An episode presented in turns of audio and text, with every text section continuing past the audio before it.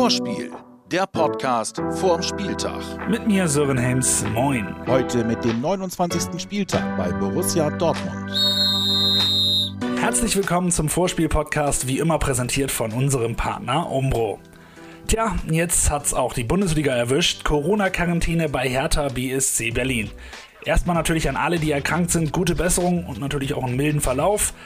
Es war ja leider klar, dass sowas passieren kann und das hat nun mal auch Auswirkungen auf den Abstiegskampf und auch direkt auf Werder. Mainz hat am Wochenende spielfrei, bevor sie am Mittwoch gegen uns spielen. Klar ist es so, dass jetzt ähm, Mainz äh, keine richtige englische Woche ähm, vor sich hat, aber ich glaube, wichtig ist, äh, dass wir auch da auf uns schauen, dass wir auch gezeigt haben, dass wir ja athletisch in, einem guten, äh, in einer guten Verfassung sind, dass wir gut drauf sind und ähm, insofern nehmen wir das äh, auch an und ich glaube, dass wir in allen drei Spielen in der kommenden Woche auch ähm, absolut fit ähm, sein werden und in jedem Spiel auch an die Grenzen gehen können. Das ist gut und es ist ja auch schon die ganze Zeit die Werder-Einstellung. Wir müssen es nehmen, wie es kommt. Deswegen gucken wir jetzt nach vorne. Da wartet nämlich ein wirklich heißes Match auf uns. Ich liebe die Spieler gegen, gegen Dortmund. Das ist ja special und in dieser Situation für uns auch äh, wirklich äh, wichtig. Tja, Dortmund-Werder.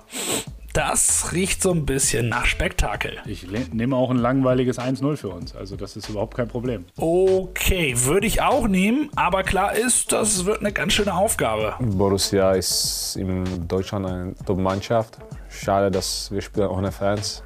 Aber ich glaube, dass wir können etwas äh, aus Dortmund äh, bringen nach Hause. Warum nicht drei Punkte bringen? Ja, wieso eigentlich nicht? Gucken wir doch mal, wer so auf Shoppingtour nach Dortmund fährt. Das Werder Lazarett. Nick Woltemade ist ja weiter verletzt. Wie sieht's denn so sonst aus, Coach? Sieht ganz gut aus. Ömer wird nicht spielen können. Das ist nicht gut, aber äh, das war zu erwarten leider.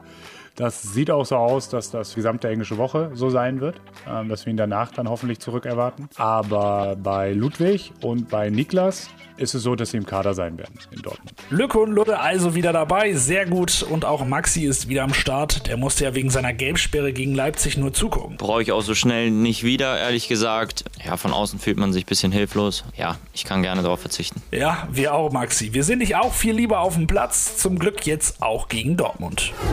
Die Gegneranalyse.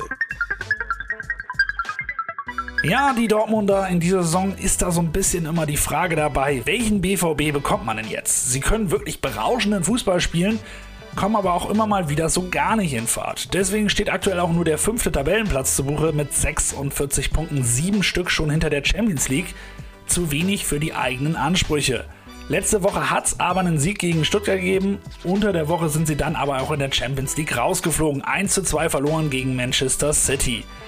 Dass sie jetzt aber irgendwie geknickt sind, damit können wir wohl nicht rechnen. Das Problem ist in Anführungsstrichen, dass ich sie an der Leistungsgrenze erwarte, weil sie halt unbedingt müssen. Also wenn sie noch Richtung Champions League schauen wollen, dann haben sie ja selber gesagt, ich glaube Michael Zorc hat das gesagt, dann müssen sie eigentlich jedes Spiel gewinnen. Das haben sie in Stuttgart jetzt geschafft und da werden sie gegen uns nicht äh, mit aufhören wollen. Dementsprechend müssen wir uns auf die stärksten Dortmunder einrichten, die es gibt. Und die sind ganz schön gut. Das gilt übrigens auch fürs Stadion. Ich sag mal so, dass die gelbe Wand zurzeit leer ist, ist vielleicht jetzt nie so schlecht. Ich will jetzt nicht sagen, dass es dort ein Vorteil sein kann, wenn die Fans nicht da sind, weil eigentlich wünschen wir uns Spieler ja auch, dass die Fans wieder ins Stadion kommen. Deswegen fällt es mir schwer jetzt zu sagen, dass es jetzt gut ist, dass in Dortmund keine Fans da sind. Du hast natürlich recht, dass in gewissen Spielsituationen vielleicht dann diese Wucht fehlen wird dass uns das natürlich vielleicht helfen kann. Ja. Gegen Dortmund haben wir in letzter Zeit irgendwie immer gut ausgesehen, jedenfalls in meiner Erinnerung. Wir erinnern uns alle sicherlich noch an die Pokal-Achtelfinals. Besonders schön das 2019 mit dem Elfmeterschießen. Unglaublich Gefühl nach dem Spiel mit äh, Fans auch noch. Äh, äh, das, war, das war geil. Ja, das war's. Im Hinspiel diese Saison haben wir uns auch nicht so schlecht verkauft, am Ende dann aber 1 zu 2 verloren. Das soll jetzt besser klappen. Fünf Fragen an Ömer Toprak. Wie geht's dir? Im Grunde geht es mir gut. Ähm, ja, leider habe ich jetzt eine Muskelverletzung vom letzten Spiel. Jetzt geben wir Gas, dass es so schnell wie möglich heilt und dass ich wieder auf dem Platz bin. Du warst zuletzt richtig gut drauf, ähm, deswegen ist das jetzt wahrscheinlich besonders ärgerlich. Klar, man kann jetzt sagen, ich war gut drauf. Also ich habe jetzt schon seit langem nichts mehr gehabt, Gott sei Dank. Ja, jetzt ist es natürlich wieder eine Muskelverletzung, aber das kriegen wir auch hin.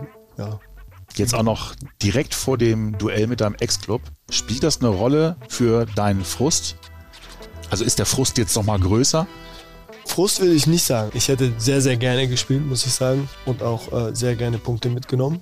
Keine Frage. Alte Kollegen gesehen. Ärgerlich. Ähm, aber ja, es ist wie es ist. Und ja, jetzt muss ich einfach schauen, dass ich so schnell wie möglich für die Jungs oder für die Mannschaft bereit bin und dass ich einfach Gas gibt, dass es schnell heilt. Da bringen mir dann negative Gedanken relativ wenig. Wie kannst du denn die Jungs unterstützen, wenn du aktuell verletzt bist? ja, bis, zum, bis zur Abfahrt kann ich sie quasi unterstützen und dann via Telefon. Und wie machst du es dann? Also bis Wir- zur Abfahrt? Bis zur Abfahrt, ja, ich bin ja jetzt auch hier mit den Jungs. Mein, ähm, ich habe die Reha oder die, das Aufbautraining, die Therapie mit den Jungs zusammen und äh, da sehe ich sie natürlich oft und dann reden wir viel über die Spiele und was jetzt kommt und auf was wir vielleicht achten müssen. Ich kenne ja den einen oder anderen Spieler ein bisschen besser als die äh, Jungs und ja, da gebe ich den Tipp mit, wie ich es auch machen würde, wenn ich spielen würde. Was macht Dortmund so besonders?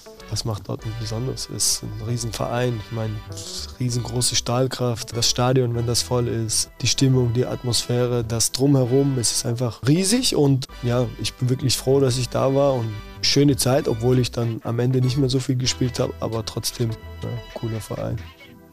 Deine schönste Erinnerung an Dortmund?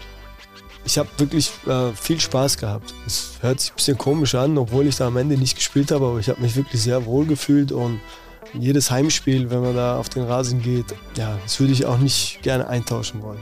Aber gibt es das nicht, wenn man, keine Ahnung, jetzt zum Stadion fährt, dass dann so, so ein Déjà-vu, also nicht Déjà-vu, aber das ist so dieser eine Moment, wo man sagt so, ach ja, das ist, das ist dieser besondere Moment gewesen, den man halt immer wieder im Kopf hat. Den gibt's nicht? Ja, was heißt besonders? Es war immer wieder besondere Stimmung halt. Ne? Ich meine, negativ wie positiv.